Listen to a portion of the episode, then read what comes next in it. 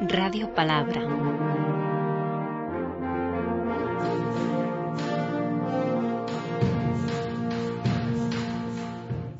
Al anochecer de aquel mismo día Jesús dijo a sus discípulos, Pasemos a la otra orilla del lago. Entonces despidieron a la gente y llevaron a Jesús en la misma barca en que se encontraba. Otras barcas le acompañaban. De pronto se desató una tormenta y el viento era tan fuerte que las olas, cayendo sobre la barca, comenzaron a llenarla de agua. Pero Jesús se había dormido en la parte de popa, apoyado sobre una almohada.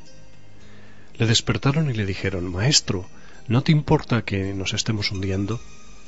Jesús se levantó, dio una orden al viento y le dijo al mar, Silencio, cállate. El viento se detuvo y todo quedó completamente en calma.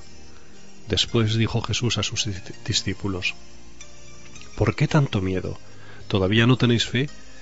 Y ellos muy asustados se preguntaban unos a otros, ¿quién es ese que hasta el viento y el mar le obedecen?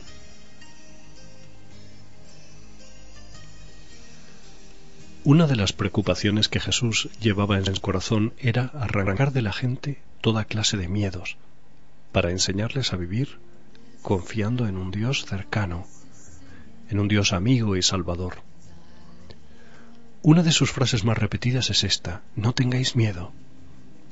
Así les dice también a sus discípulos al calmar la tempestad, ¿por qué tanto miedo?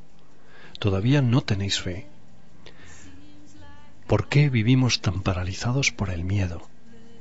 ¿Por qué tantas dudas y cobardías entre los cristianos? ¿Es que nos falta confianza en nuestro Dios?